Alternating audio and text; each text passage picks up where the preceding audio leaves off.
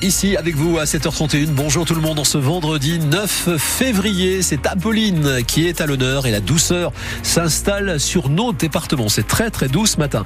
Pierre-Henri Ardonceau surfe dans le cadre des concerts Nuit Andalouse. Il présente une conférence demain qui s'appelle Jazz et Flamenco avec Pierre-Henri Ardonceau. C'est toujours passionnant. Il viendra nous en parler en direct tout à l'heure à 8h moins le quart. Fanny Narvart, il y aura un second procès Bayrou. le parquet de Paris a fait appel de la relaxe prononcée lundi dans l'affaire des eurodéputés Modem. Daniel Corsan, l'affaire euh, Bayrou n'est pas encore terminée.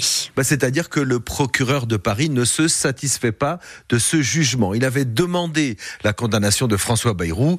Il n'a pas été entendu. Alors, il fait appel et il espère convaincre les magistrats de la cour d'appel au terme d'un deuxième procès. La plupart du temps, les procureurs acceptent les jugements. C'est pour éviter cet appel d'ailleurs que le juge qui a décidé de relaxer François Bayrou a longuement motivé son jugement en début de semaine. Le parquet de Paris tente le coup quand même, c'est une question d'affichage, mais aussi euh, c'est parce qu'il considère en juriste qu'il y a la place dans ce dossier pour une autre appréciation de l'implication du président du Modem. Parce que pour un procureur, qu'est-ce qui est pire que de perdre un procès? Ben, C'est de le perdre une seconde fois. Un second procès Bayrou, donc on en parlera avec le premier concerné à 8h15. Le maire de Pau est notre invité ce matin. Ça relaxe son procès en appel, son refus de rentrer au gouvernement et les affaires de la ville de Pau. On fera le tour de toutes ces questions avec vous aussi. Vous pouvez euh, poser vos questions à François Bayrou et venir témoigner. Un numéro de téléphone, le seul d'ailleurs, 05 59 98 09 09. Gabriel Attal a dévoilé hier les noms des ministres délégués qui complètent le gouvernement sans François Bayrou, donc on l'a compris. Nicole Belloubet, ancienne ministre de la Justice, fait son retour et s'installe à l'éducation. Amélie Oudéa Castera, elle n'aura que les sports et les Jeux Olympiques après ses débuts très compliqués. Leur passation de pouvoir est prévue à 10h ce matin. À la santé, c'est Frédéric Valetou, ancien président de la Fédération hospitalière qui prend les rênes.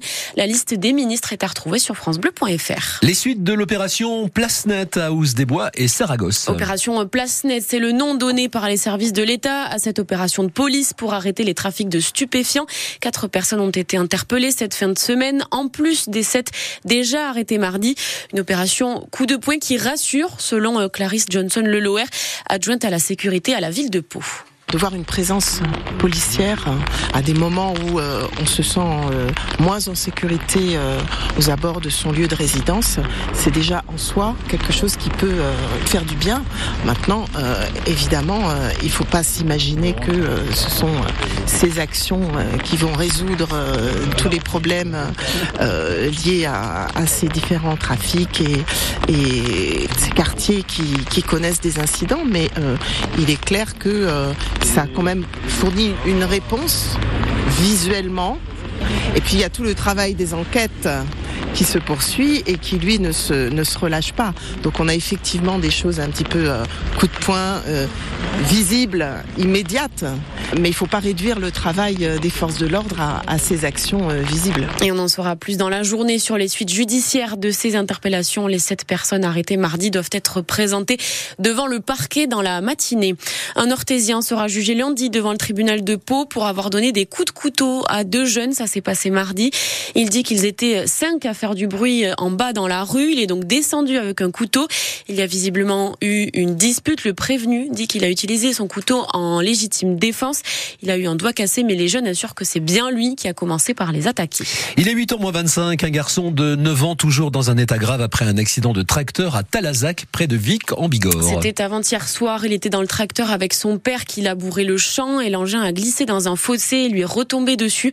Le maire de la commune, Olivier Hud, est l'un des premiers à être arrivé sur place. Moi, c'est la voisine qui m'a téléphoné, qui a vu qu'il y avait euh, le tracteur qui était dans le fossé. Le petit était coincé sous la charrue, mais bon, il n'avait pas l'air euh, très pris. J'ai essayé d'aller chercher du matériel pour le dégager et, on n'a pas réussi. Puis à un moment donné, il y a les gendarmes qui sont arrivés très vite et nous ont dit non, non, ne touchez à rien. Si on ne sait jamais s'il y a une, une artère de toucher au niveau des jambes du petit, parce que c'est au niveau des jambes. Et qu'on le libère et qu'il y a une hémorragie, euh, donc on évitera de faire quoi que ce soit. Donc, ça a un petit peu assisté. Puis les secours sont arrivés et qui ont pris le relais. Quand on voit un petit de, 9 ans ou 10 ans qui pleure, qu'on essaie de, calmer, euh, c'est quand même impressionnant. J'ai euh, renseigné les, les, premiers voisins qui étaient surpris de voir cet hélicoptère, tout ce monde, savoir ce qu'il en était exactement.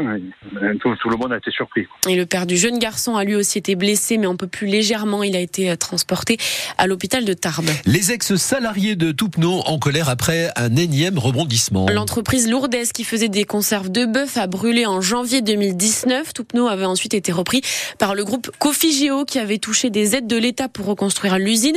Finalement, ça ne s'est pas fait et 54 personnes avaient été licenciées économiquement. Des licenciements contestés par les salariés qui ont porté l'affaire en justice devant le Conseil des prud'hommes. Ça devait être jugé hier, mais finalement le Conseil ne sait pas s'il est vraiment compétent pour euh, trancher le litige.